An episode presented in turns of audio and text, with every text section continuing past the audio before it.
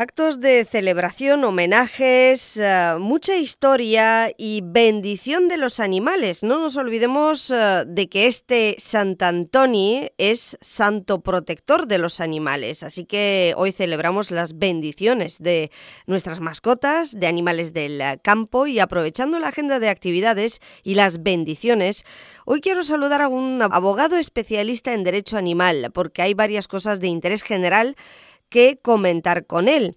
Con Francisco Capacete, ¿qué tal? Buenos días. Hola, buenos días. Usted, además de ejercer eh, como abogado, asesora a asociaciones animalistas, da formación en derecho animal y lo último a nivel informativo es la interpretación que se le hace a la nueva ley de bienestar animal del gobierno. Usted señala que ha habido mm, mucha polémica y algunos bulos al respecto de esta nueva ley durante su tramitación, sobre todo muchas veces sin conocimiento de causa. ¿A qué se refiere exactamente y a qué aspectos de la ley de los más polémicos, no? Sí, porque no olvidemos que cuando se tramita una ley que tiene especial trascendencia, como ha sido esta, pues lógicamente las diferentes fuerzas políticas ah, entran en colisión. En este caso, pues fuerzas políticas eh, pro taurinas o pro mundo de la caza y fuerzas políticas pues más eh, alineadas con lo que es el bienestar de los animales en general. Entonces sí que ha habido bastante mm, eh, difusión de opiniones políticas que no tenían nada que ver con la ley. Por ejemplo, pues eh, muy poca gente sabe que esta ley es la ley de protección de los derechos y el bienestar de los animales. Y esto es un, un paso muy importante en la protección de los animales. Está reconociendo que los animales, no siendo humanos, tienen derechos y no sé, pues por ejemplo, pues una de las eh, cosas que se fueron diciendo es que bueno, que con esta ley no se va a poder matar ni un mosquito ni una rata y no es tanto así. Esto es una, exageración porque si evidentemente hay una una superpoblación de cualquier tipo de animal, sea cucarachas o sean eh, ratas, pues la ley de sanidad pública eh, permite la actuación contra esta superpoblación. Mm. Es decir, usted como abogado animalista también defiende el espíritu de la ley cuyo propósito explica es eh, precisamente garantizar los derechos de los animales, que ya de por sí es un concepto que hasta ahora a nivel legislativo se ha tratado nada o poco. Sí, realmente incluso no todos los eh, abogados y juristas están de acuerdo en aceptar que los animales tienen derechos. Mm sí que es verdad que hay unanimidad en cuanto a que los animales se merecen un respeto y un trato adecuado. Pero a nivel de que tengan derechos, como el ser humano tiene derecho a la vivienda o tiene derecho a la, dignidad, no todos los juristas están de acuerdo. Yo soy de la opinión jurídica que los animales, en cuanto que seres vivos que tienen ah, familia, que tienen futuro y que tienen una historia biológica, tienen derechos por el simple hecho de ser animales. Mm. Y esto es un, un paso muy importante para mejorar en calidad su protección porque otorga más herramientas a los ciudadanos, a las entidades y a los juristas para proteger eficazmente a los animales. Ya. Bueno, em, los que tenemos eh, animales o mascotas en casa y sabemos que forman parte de nuestras familias, tenemos absolutamente claro que nuestros animales tienen derechos y que nosotros, eh, sus amigos o su familia o sus amos, si quieren, eh, pues tenemos muchas responsabilidades. Otra cosa es la interpretación de la propia ley, así que vamos al texto de la ley de bienestar animal. Em, ¿Cuánto hay de verdad en que todos los que tenemos un animal en casa debemos realizar un curso y en qué supuestos? Es una obligación que incluye la ley. Todos los eh, propietarios o poseedores de animales de compañía deben hacer un curso que mm, hasta que no se desarrolle el reglamento de esta ley, pues no sabemos en qué va a consistir este curso ni quién lo va a impartir. Seguramente que será competencia del ayuntamiento, de cada municipio. Y me imagino que este curso, entre otros temas, eh, será una, un conocimiento básico de la ley, eh, de los derechos y deberes de los eh, dueños de los animales, que será a lo mejor una hora, dos horitas, algo muy básico que esté al alcance de cualquier ciudadano y que sea compatible con sus muchas obligaciones. Yo lo veo muy bien, muy, muy positivo, porque ¿cómo vas a poder aplicar una ley o respetar una ley si no la conoces? Este curso irá precisamente dirigido a conocer mejor el texto de la ley de bienestar animal, por lo que usted dice, porque yo he escuchado comentarios del tipo, bueno, ¿y yo por qué tengo que hacer un curso para poder tener un animal en casa cuando eh, ni siquiera los progenitores de un menor, de un ser humano, em, hacen un curso, estudian o tienen que certificar su capacidad de ser progenitores o padres, por ejemplo, ¿no? ¿Por qué lo tengo que hacer con los animales? Pero aquí hay un una pequeña diferencia, por lo que usted dice, que el curso va dirigido a conocer mejor la ley y la normativa. Me parece muy sensata esta, esta, esta opinión, esta alegación, porque sería muy interesante que también los progenitores de humanos hicieran algún cursillo dado por especialistas, porque una cosa es ser progenitor o una cosa es comprar o adquirir un animal y otra cosa es saber educar saber tenerlos. Pero primero se ha legislado en torno a los derechos de los animales, en este sentido. Sí, porque mm, eh, tenemos una especie de traba eh, mental eh, en nuestra mentalidad y es que obligar a la gente a hacer un curso para educar a los hijos se ve como una injerencia en, en la dignidad personal. En cambio, con los animales no hay esta traba. Así que los animales de compañía, pues han adquirido un derecho que no tienen los niños. Y es que sus educadores o sus padres, sus dueños, como lo queramos llamar, se tienen que formar mínimamente. Muchos temen que con el tema de los cursos, cuando se termine con la tramitación de la ley, pues uh, se creará otro negocio más dentro del mundo eh, de los animales y uh, de la bueno protección animal, no sé cómo llamarlo, pero desde luego eh, dentro del mundo veterinario. Eh, ¿Cómo hay que enfocar ese tipo de cursos uh, para que esto no ocurra?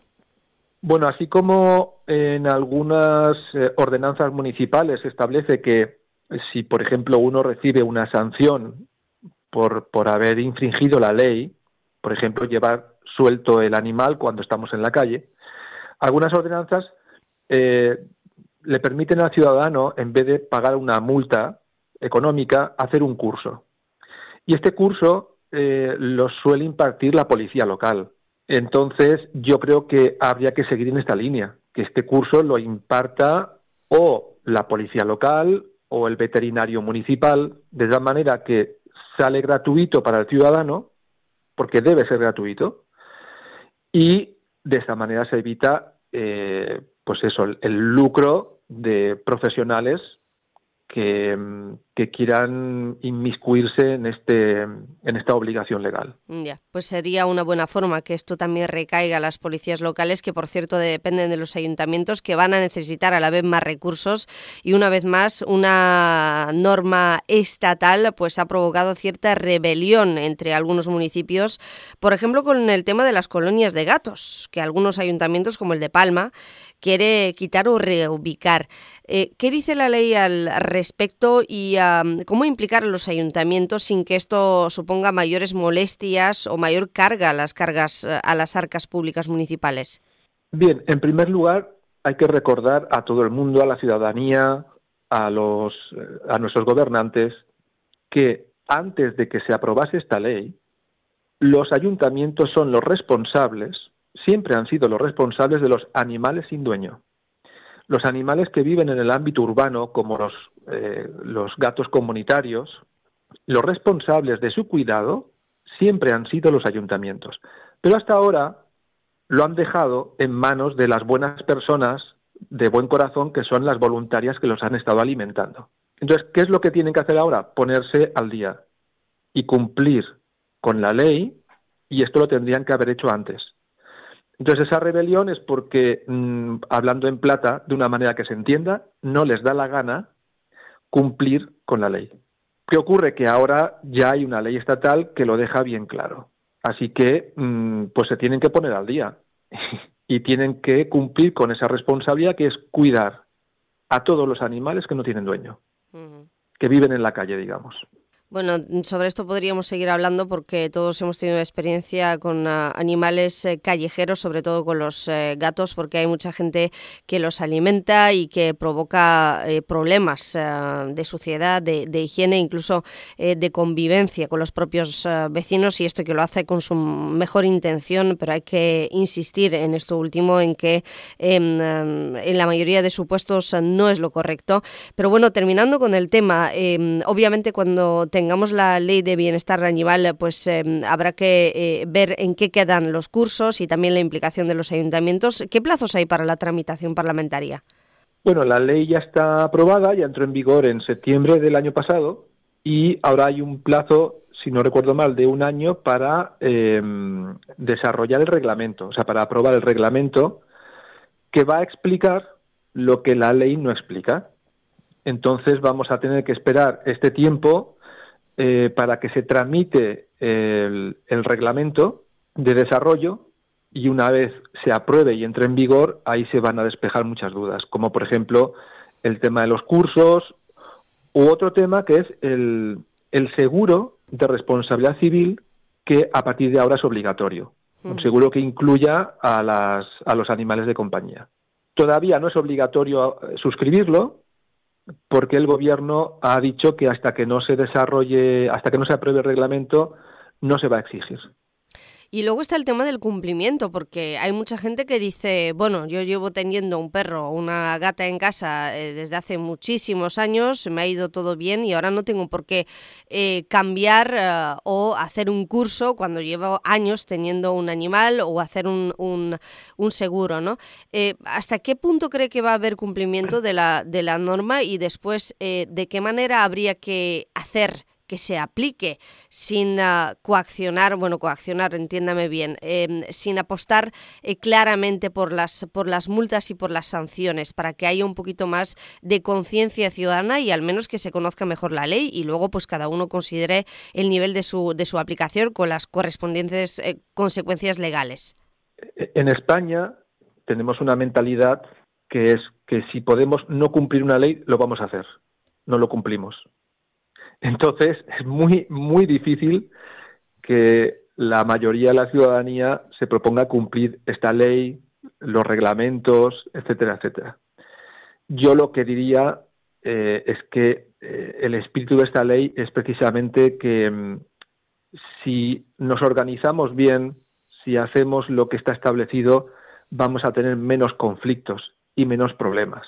Luego, evidentemente, pues está el tema de las sanciones económicas, que esta ley las ha elevado muchísimo, hasta 200.000 euros, en el caso de infracciones muy graves, y yo creo que no convendría arriesgarse por, por decir, bueno, a mí no me va a pasar nada. Mm. Yo creo que hay dos temas. Uno es la concienciación de que la ley nos va a permitir em, reducir los conflictos y la segunda pues no arriesgarse a eso, ¿no? A una a unas multas que, que se han elevado muchísimo. Ya. Em, eh, es verdad que luego hay delitos graves, afortunadamente penalizados eh, y tipificados, eh, que hay que perseguir de gente que maltrata o que directamente mata a los animales a conciencia y esto hay que perseguirlo. Em, pero no quisiera yo despedirle, Francisco Capacete, el día de Sant Antoni, protector de los animales, sin mencionar en cómo, cómo ha quedado la protección de los perros de caza en la nueva ley y ya con esto termino que no tengo mucho más tiempo. Sí, la nueva ley, los perros de caza no les es de aplicación, pero tenemos que recordar que en las leyes que regulan la caza, que son leyes autonómicas, cuando habla de los medios auxiliares de caza, ahí entran los perros, y la mayoría de las leyes autonómicas dicen que los dueños de los perros de caza deben cumplir con los estándares de bienestar animal. Y por otro lado, la mayoría de las leyes autonómicas de protección animal no excluyen a los perros de caza. Por lo tanto, aunque esta ley estatal mm, no los incluye en su ámbito, los perros de caza siguen estando protegidos por otras leyes de protección animal, en este caso las autonómicas. ¿Algo más que añadir el día de Sant Antoni, abogado? Pues sí, esta tradición es muy muy antigua, ya viene de época romana y es una tradición que yo creo que tenemos que mantener porque es el día de, de descanso, ¿verdad? El día de vacaciones de los animales, donde los cuidamos, les prestamos atención y creo que eso siempre va en beneficio de, de que seamos mejores seres humanos.